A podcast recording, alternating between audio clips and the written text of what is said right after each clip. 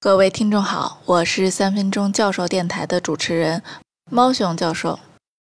前面的课里多次提到多伦多大学教授 Hinton 爷爷，爷爷今年六十九岁，十月份喜得贵子。这个儿子叫胶囊 Capsule，是爷爷用来将乐坤的儿子 CNN 打翻在地的。为啥要打 CNN？爷爷觉得 CNN 里简单粗暴的酱采样设计有缺陷。比如在桌子上放个苹果，凑近看或者远看，苹果在视网膜上映射出不同的大小。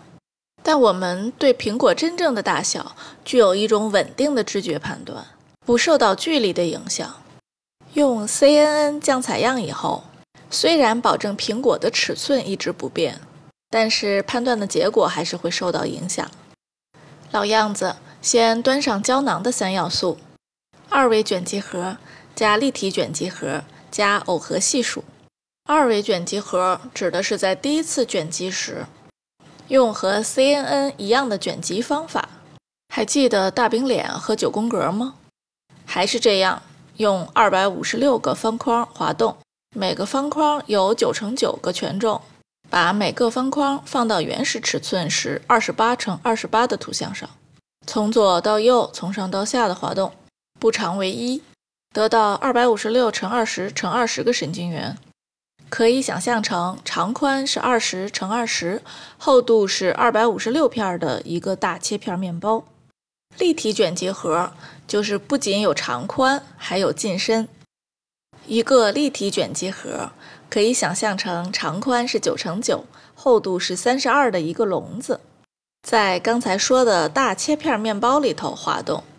从左到右，从上到下，从前到后。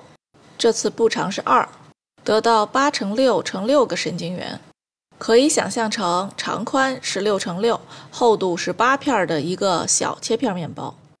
一共存在三十二个笼子，因此产生了三十二个小切片面包。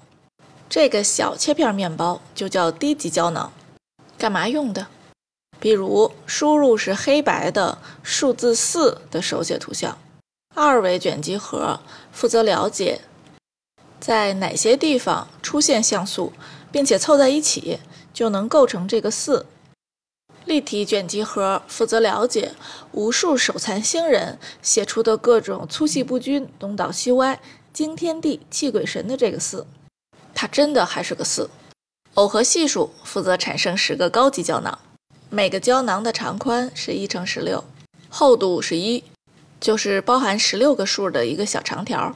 首先把三十二个小切片面包分别与八乘十六的一个矩阵相乘，得到了三十二个六乘六乘十六的预测向量，可以想象成三十二个长宽是六乘六，厚度是十六片的中型切片面包。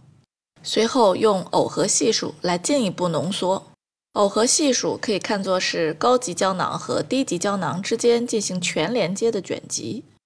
比如，第一个高级胶囊的耦合系数就是对所有中型切片的面包，用一个长宽六乘六、厚度是一的笼子求卷积。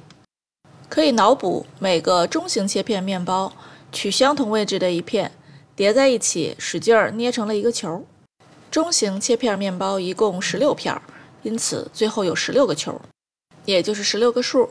这十六个数取模，得到输入图像属于第一个胶囊代表的数字零的概率。切了这么多面包，到底为了啥？因为用胶囊更抗变化，说专业一点就是抗造。二维卷积盒学到原图的像素空间位置信息，立体卷积盒提取多个局部。并学习到在训练数据中局部的各种变化，比如位置、方向、大小等，形成低级胶囊。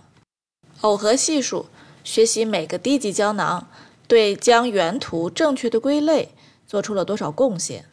作业是基于 TensorFlow 实现胶囊，并与 Lannet 相比，仍然用 MNIST 数据，全部训练及训练，全部测试及测试。